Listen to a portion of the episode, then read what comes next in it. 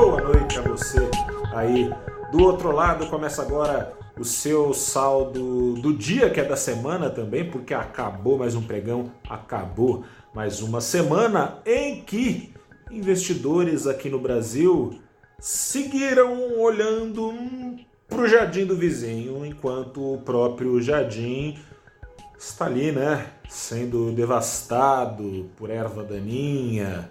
O jardim lá fora está mais verdejante, prometendo florescer, e isso bastou para os investidores aqui no Brasil levantarem na semana o Ibovespa em 1,81%, nessa sexta-feira em 1,21%.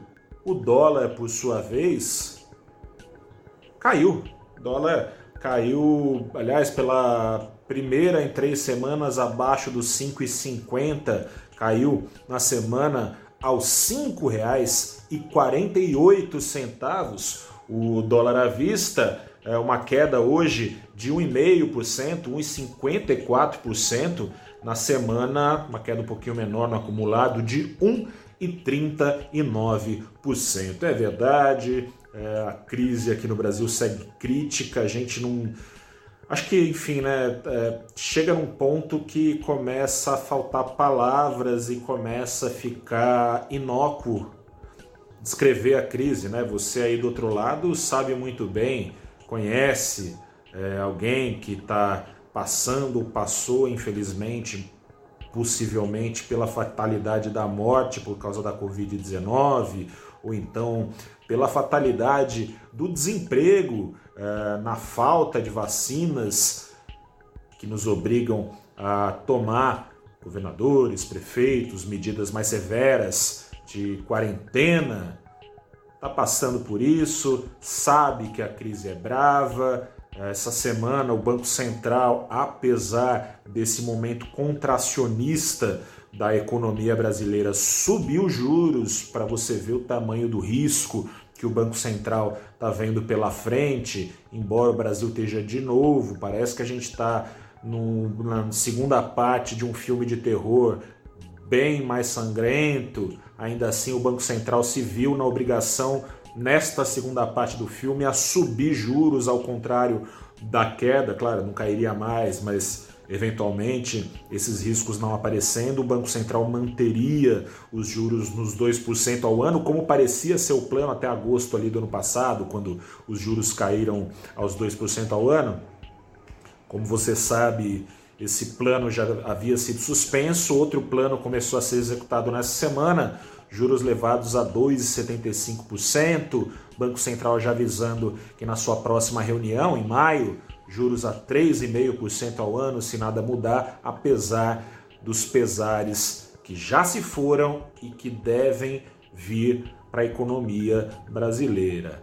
Riscos considerados pelo Banco Central. O da inflação, que já é uma realidade, né? estamos já com inflação acima dos 5% ao ano, beirando o teto da meta do Banco Central para o fim do ano, que é de 5,25% ao ano.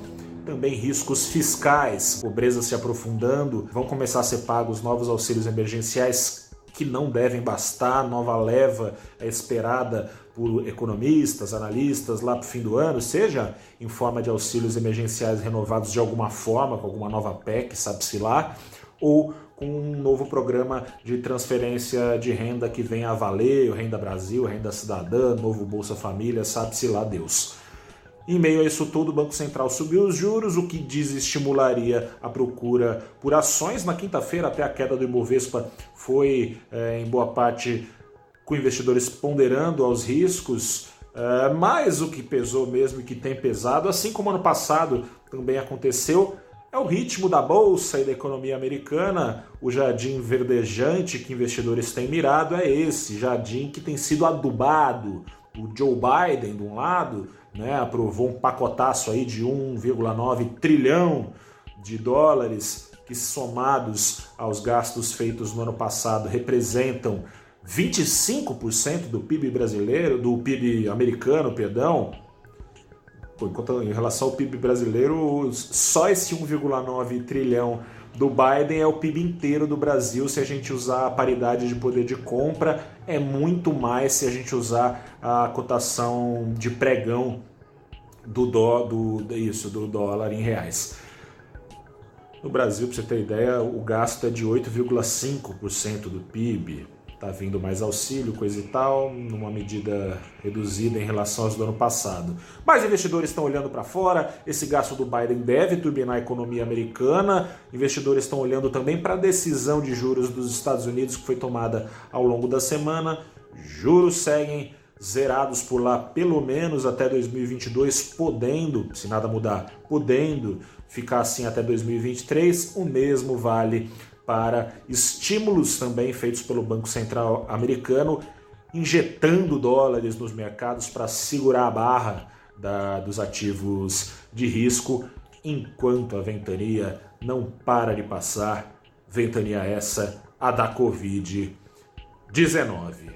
Dólar para baixo, muito empate por causa da decisão americana também, né, se mais dólares estão sendo jogados no mercado mundial, ficarão menos escassos, é que nem banana na feira, se tem mais banana, fica mais barata a banana, é a mesma coisa com dólar. Dólar também barato porque previsões de inflação lá nos Estados Unidos seguem em alta, o próprio Banco Central americano revisou a sua projeção para esse ano para cima da meta, perdendo poder de compra o dólar, perde também a atratividade, a procura por ele diminui, preço para baixo. E também teve a decisão aqui no Brasil, aí sim interferindo, se não, na, não tanto na bolsa, no câmbio, com o retorno oferecido pelo Brasil aos investidores estrangeiros, um pouquinho só mais alinhado aos escassos oferecidos pela economia do Brasil, o que tende, pode atrair um pouquinho mais de dólares para o país, ou então pelo menos diminuir a saída deles aqui do país. Eu fico por aqui te convidando, como sempre, toda sexta-feira no final do vídeo tem convite para o bate-papo que eu vou levar nessa segunda-feira às oito e meia da manhã sobre os auxílios emergenciais que vem aí. O papo será, portanto, às oito e meia da manhã com quem? Com a economista-chefe da CM Capital, a Carla Agenta, e também com a Paloma Brum, economista e analista de investimentos da Toro Investimentos, as duas para te explicar quais são os impactos, seja na economia real, seja no mercado de capitais. Fico por aqui, eu sou Gustavo Ferreira, repórter do ValorInvest.com, aquele que sempre, ou quase sempre, né? Deveria fazer isso todo dia.